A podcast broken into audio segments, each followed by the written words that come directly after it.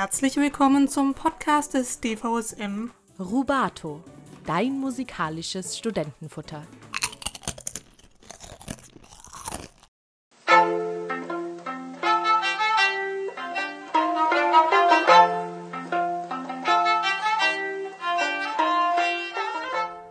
Hölzernes Instrument, vier Saiten und ein Bogen. Die Beschreibung könnte so auch eins zu eins auf eine Violine passen. Im heutigen Podcast geht es aber um die Stachelgeige in der iranischen und aserbaidschanischen Musik, die sogenannte Kamanche. Ich bin Valeska und damit heiße ich euch herzlich willkommen zur Rubato-Folge am ersten Sonntag vom neuen Jahr 2024. Was ist die Kamanche für ein Instrument und wie darf man sich die Musik eigentlich vorstellen? Wie ist es aus dem Iran nach Deutschland zu kommen und hier zu studieren und sich vor allem dann aber auch auf den Konzertbühnen zu etablieren? All das und vieles mehr hat Paula Heil, Bachelorstudentin des Studiengangs Kunst, Musik und Medien der Philipps-Universität Marburg, Sarah Hasti gefragt. Sie ist Iranerin und kam nach dem Studium der iranischen Musik und Musikethnologie in Teheran nach Deutschland. Hier studiert sie nun an der Universität Eichstätt-Ingolstadt Musikwissenschaft und Musikpädagogik. Zudem konzertiert sie als erfahrene Kamanché-Spielerin regelmäßig auf Konzertbühnen und Musikfestivals. Und sie komponiert, zum Beispiel das Stück für zwei Kamanché-Spielerinnen, das ihr hier gerade hören dürft.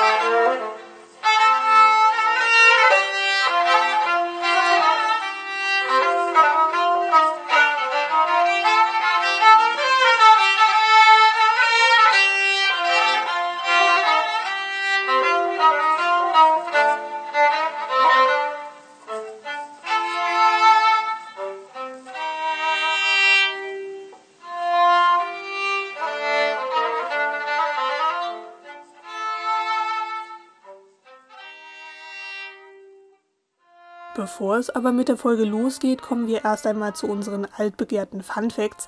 Paulas Fun Fact ist, dass sie tatsächlich ohne Ausnahmen immer weinen muss, wenn sie Gusti Garden Galaxy aus dem Super Mario Galaxy Soundtrack hört. Da fühle ich sehr mit, absolutes Verständnis an dieser Stelle.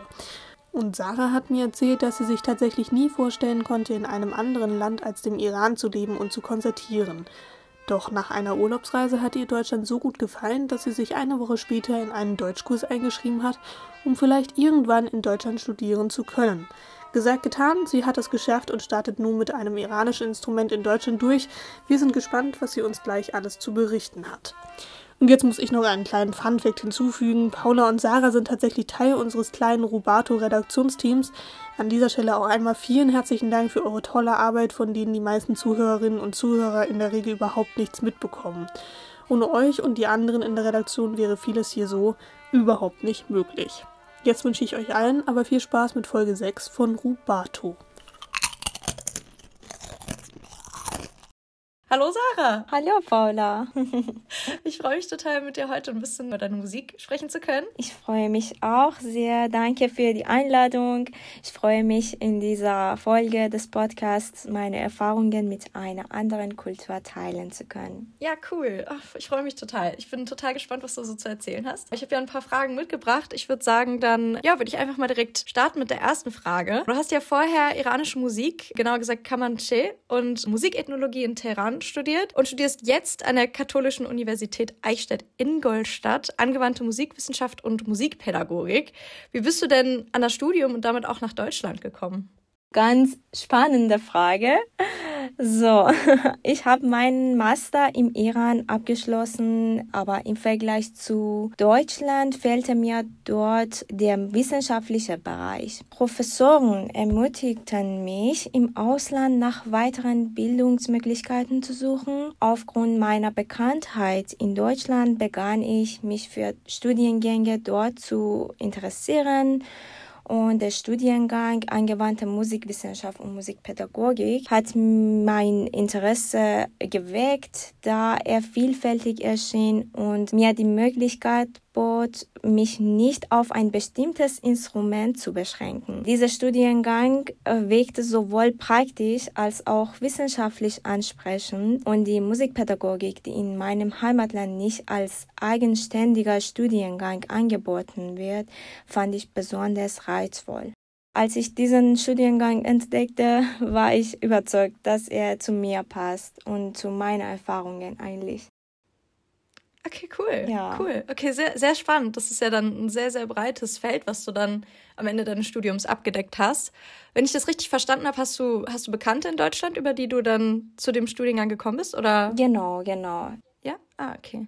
Ja, cool. Ich war äh, mal vor zehn Jahren zu Besuch in Deutschland und deswegen hat es mir sehr, sehr gut gefallen. Und ich habe auch viele Freunde in Deutschland, die Musik studieren. Damals konnte ich mich sehr darüber informieren, wie ist das Studium hier in Deutschland. Deswegen habe ich mich erstmal für Deutschland entschieden. Dann hat alles sehr gut geklappt. Cool. Ach, spannend. Erstmal sehr, sehr interessant, äh, so als, als Background. Genau, du hast ja, wie gesagt, vorher Kamanche studiert, also ein, ein, Instrument. Und das ist auch das, worüber wir auch heute vor allem reden möchten, über, über dein Instrument und die Musik, die du damit spielst. Kannst du uns vielleicht ein bisschen mehr darüber erzählen? Weil das ist zum Beispiel ein Instrument, was mir jetzt vorher natürlich noch gar nicht bekannt war. Deswegen bin ich total gespannt, ob du irgendwie vielleicht ein paar Hintergrundinformationen über das Instrument und die Musik irgendwie geben kannst. Ja, sehr gerne. Eigentlich mein Instrument ist ein Streichinstrument, das seine Herkunft durch die UNESCO aus dem Iran und der Türkei bekannt gemacht wurde. Die Kamanche hat einen runden Korpus und am unteren Ende des Instruments befindet sich ein Stachel, der es ermöglicht, es auf den Stuhl zu stellen und während des Spielens zu drehen. Es hat vier Seiten und ähnelt in seiner Klangerzeugung und der Stimme der Geige. Und die Einführung der Violine in der Vergangenheit im Iran hatte verschiedene Auswirkungen auf die Kamanche, darunter die Hinzufügung von feinen Stimmen für eine genauere Stimmung oder die Erweiterung auf vier Seiten anstelle von drei. In Bezug auf die Stimmung sollte ich erwähnen, dass die Kamanche je nach dem verschiedenen Modus der iranischen Musik unterschiedliche Stimmungen erfordert, die jeweils zum entsprechenden Modus passen. Ah, okay. Ah, auch sehr interessant. Also dass quasi dann andere Streichinstrumente dann auch einen, einen Einfluss hatten auf die Art und Weise, wie die Kamanche gespielt wurde oder aufgebaut wurde. Das finde ich sehr, sehr spannend. Es, also man merkt ja auch schon der Klang, also ich habe mir das alles so ein bisschen vorher mal angehört und der Klang ist ja doch schon auch auf jeden Fall anders als jetzt die Streichinstrumente aus dem, aus dem Westen. Äh, ja. Genau, äh, das, äh, das ist anders oder das klingt anders, aber in Stimme in Bezug auf Stimme oder Fingersatz. Mhm. Man merkt, dass viele Auswirkungen von Geige hat. Mhm. Im Fingersatz fangen wir für Anfänger einfach wie Fingersatz für Geige an. Ja. Cool, spannend. Genau. Ich habe gesehen, dass du, dass du schon mit verschiedenen Ensembles in verschiedenen Städten unterwegs warst mit der Comanche. Darunter eben in Ingolstadt, aber auch Berlin, Weimar, Zürich und vielen mehr auf verschiedenen Festivals und Veranstaltungen. Dann wollte ich fragen, wie kamst du denn dazu, Comanche in Konzerten zu spielen oder generell zu Konzerten? Also wie, wie hast du da irgendwie den, den Zugang zur Konzertwelt gefunden? Und ja, wie, wie erging es dir damit? Ja, zunächst äh, sollte ich betonen, dass in dieser Hinsicht soziale Netzwerke sehr, sehr dazu beigetragen haben, berufliche Verbindungen zu knüpfen. Ähm, als ich zuerst nach Deutschland kam, habe ich etwa zwei, drei Iraner angeschrieben, die hier leben. mich vorgestellt und meinen Lebenslauf geschickt. Danach wurde ich zu verschiedenen Konzerten eingeladen. Mit jedem Konzert entstanden neue Beziehungen. Und in dieser Zeit haben wir sogar für verschiedene Festivals äh, wie das Rudolstadt Festival, eines der größten Musikfestivals in Deutschland, äh, Maßnahmen ergriffen. Oder eigentlich äh, schicken wir äh, die aufgenommenen Werke der Gruppe an die Festivals und werden zu Konzerten eingeladen. Das ist ganz einfach äh, und habe ich immer zu meinen deutschen Freunden gesagt, macht ihr auch das bitte, denn das ist auch interessant für sie. Wieso kamst du darauf oder wie findest du so viele äh, Kontakte für Konzerte? Ähm, eigentlich muss man sich immer präsentieren oder äh, entweder in sozialen Netzwerken oder durch Festivals. Ja. Ja, ich kann mir das gut vorstellen. Eigene Initiative ist da wahrscheinlich sehr, sehr viel wert. Sich einfach irgendwie präsentieren, so ein bisschen den, den, den Fuß in die Tür halten, sagt man ja. Ja. Ja, ja, spannend. Total cool. Und so bist du dann auch in die, in die verschiedenen Ensembles gekommen? Oder also du, du, du trittst ja auch alleine auf, wenn ich das richtig gesehen habe, und dann in verschiedenen Gruppierungen. Und hat sich das so auch formiert oder, oder auch mit Freunden? Erstmal habe ich meinen Anfang äh, als Duo begonnen. Äh, mit einem Handtrommel, iranischer Handtrommel. Und dann äh, nach unserem Konzert haben wir andere oder verschiedene Kontakte nochmal äh, gefunden für größere Gruppen. Zum Beispiel die Freundin von Handtrommelspieler haben mich kennengelernt und äh, sie hatte größere Gruppe und äh, sie spielt Tar. Mhm. Äh, das ist ein, auch ein iranisches Instrument und hat mich äh, zu einem Konzert für ihre Gruppe eingeladen und jedes Mal finde ich etwas Neues. Danach, nach unserem Konzert in Zürich mit nächster Gruppe, hat jemand in Instagram von Berlin mich gefunden und hat mir geschrieben, ja, wir haben ein interkulturelles Konzert, ich spiele Geige, äh, wir haben auch MusikerInnen von Syrien und wir wollen alle zusammen was spielen. Bringen uns iranisches Stück und wir bringen auch andere Stücke und so geht weiter und weiter. Cool, cool, total spannend. Das ist dann, wenn man, wenn man dann erstmal sich präsentiert hat, dass es dann manchmal auch einfach dazu kommt, dass es wie wie so ein, wie so ein Dominoeffekt, dass dann die Anfragen auch einfach irgendwann kommen. Total spannend. Stimmt. Genau. Voll cool. Voll cool. Gibt's denn, gibt's denn irgendwas, was du besonders gerne magst am Konzerte spielen? Ja, das Beste an Konzerten, besonders in Deutschland, ist für mich, dass ich meine Emotionen von einer Kultur, quasi einer fremder Kultur, auf eine andere übertragen kann. Immer bevor ich ein Konzert gebe, mache ich mir Sorgen darüber, welche Gefühle das Publikum haben wird. Die beste Empfindung für mich ist jedoch, dass ich nach dem Konzert viele positive Rückmeldungen erhalte und oft habe ich gehört, dass die Musik, iranische Musik, für sie sehr angenehm war oder sie in der Lage waren, gut mit den Emotionen in Verbindung zu treten. Und das ist für mich ganz, ganz äh, schön und wichtig. Aber kann ich sagen, es ging immer gut. Schön. Schön. Ja, das, das macht mir tatsächlich auch total Lust, mir auch mal ähm, ein Konzert mit iranischer Musik anzuhören. Das habe ich mhm. bisher auch noch nicht gemacht. Und da bin ich natürlich auch spannend, wie das dann auf mich wirkt und was für Gefühle es in mir auslöst. Deswegen muss ich das auf jeden Fall auf meine Bucketlist setzen, würde ich sagen. ich meine, vielleicht schaffe ich es ja auch sogar mal, dich im Konzert zu hören. Hoffentlich. Ja, das wäre total schön.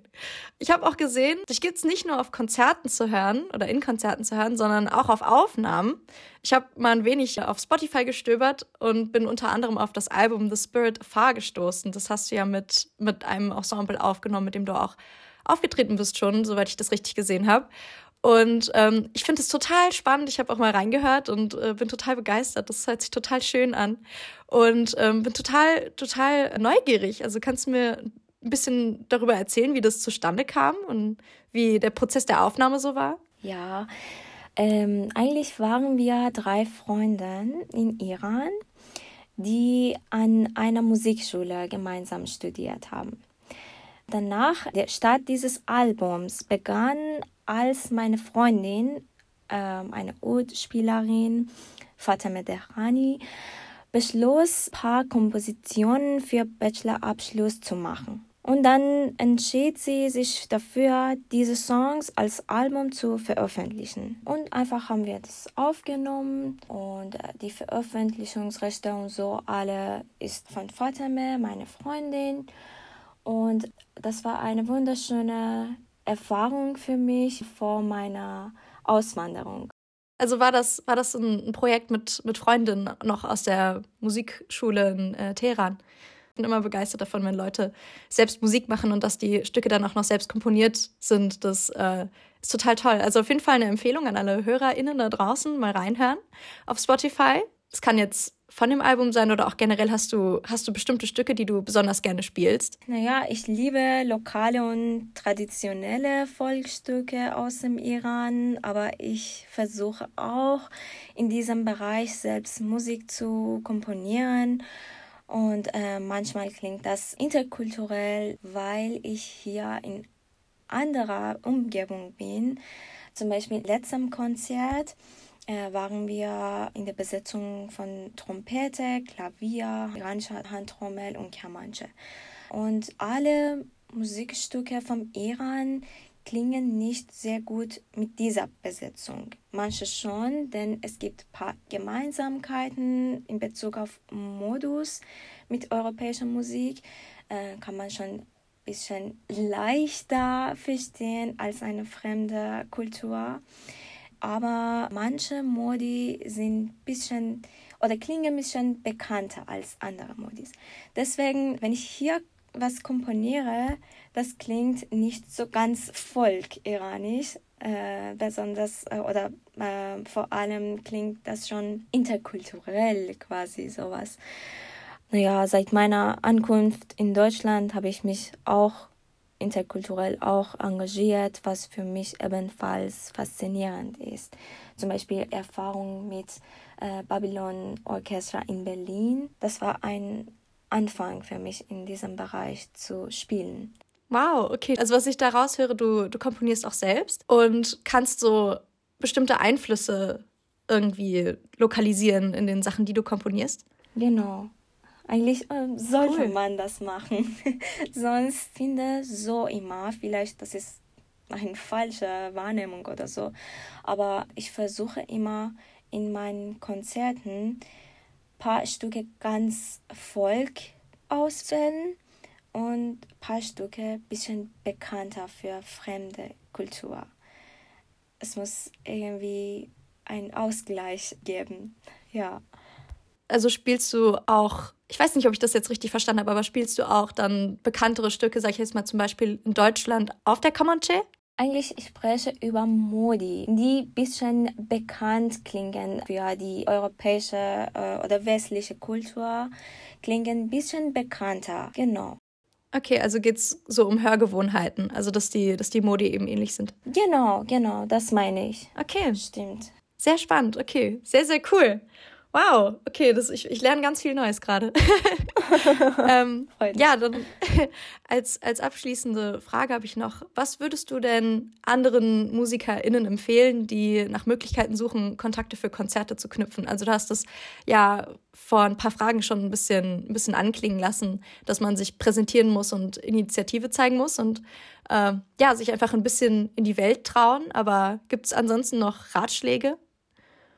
Eigentlich, wie du gesagt hast, es wäre unbedingt, unbedingt ratsam, sich für verschiedene Musikfestivals zu bewerben. Man muss äh, damit anfangen, sich zu präsentieren. Sonst geht nicht und äh, niemand kommt zu dir und sagt, okay, komm. Und diese Festivals werden sicherlich viele Möglichkeiten für weitere Kontakte eröffnen. Außerdem könnte eine Aktivität in sozialen Netzwerken und auf Websites förderlich sein. Äh, wenn man seine Werke in zum Beispiel Instagram oder so ähnliches hochladen würde, bekommt man mehr Feedback, mehr Personen und so von ganz anderen Ländern auch. Nicht äh, zum Beispiel in meiner Umgebung, sondern andere Länder in der Nähe oder ganz weit weg von mir. Naja. Cool, okay. Also die Ratschläge sind, sich präsentieren, auch auf Social Media und einfach am Ball bleiben. Ja, genau. Ja. Cool. Okay, wow, super spannend, super spannend. Vielen, vielen Dank. Ähm, ich finde es total spannend, weil wir kennen uns ja jetzt über die Podcast-Redaktion und in den Redaktionssitzungen haben wir eher seltener Gespräche über, über auch, was wir privat so tun. Und ähm, ich finde es total spannend, auch mal jetzt wirklich ein Bild davon zu haben, wie du dazu gekommen bist und wie, wie das für dich so ist, die Konzerte zu spielen. Und ähm, ja, was das, was das für Hintergründe hat, auch die Musik. Deswegen voll cool. Vielen, vielen Dank. Vielen Dank, danke dir auch. Das war eine sehr, sehr schöne Zeit mit dir. Und ich freue mich wirklich, dass ich in dieser Folge ein paar Erfahrungen von mir gesagt habe.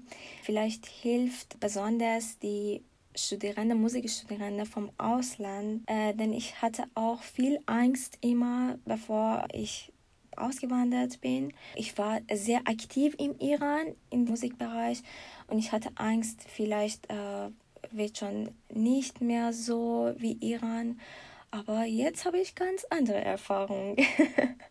äh, manchmal wird schon stressig, auch mit meinem Studium alles ähm, zusammenzuhalten oder äh, durchzuführen. Aber ich bin ganz begeistert, wieso gibt es viele Kontakte oder Konzertmöglichkeiten für mich. Wie ich gesagt habe, die sozialen Netzwerke haben mir sehr, sehr geholfen und ich wünsche alle Musikstudierenden, vor allem ausländische Musikstudierende, ganz viele musikalische Erfahrungen, Festivals, damit sie sich besser fühlen können in ganz anderer Umgebung oder in ganz anderer fremden Kultur.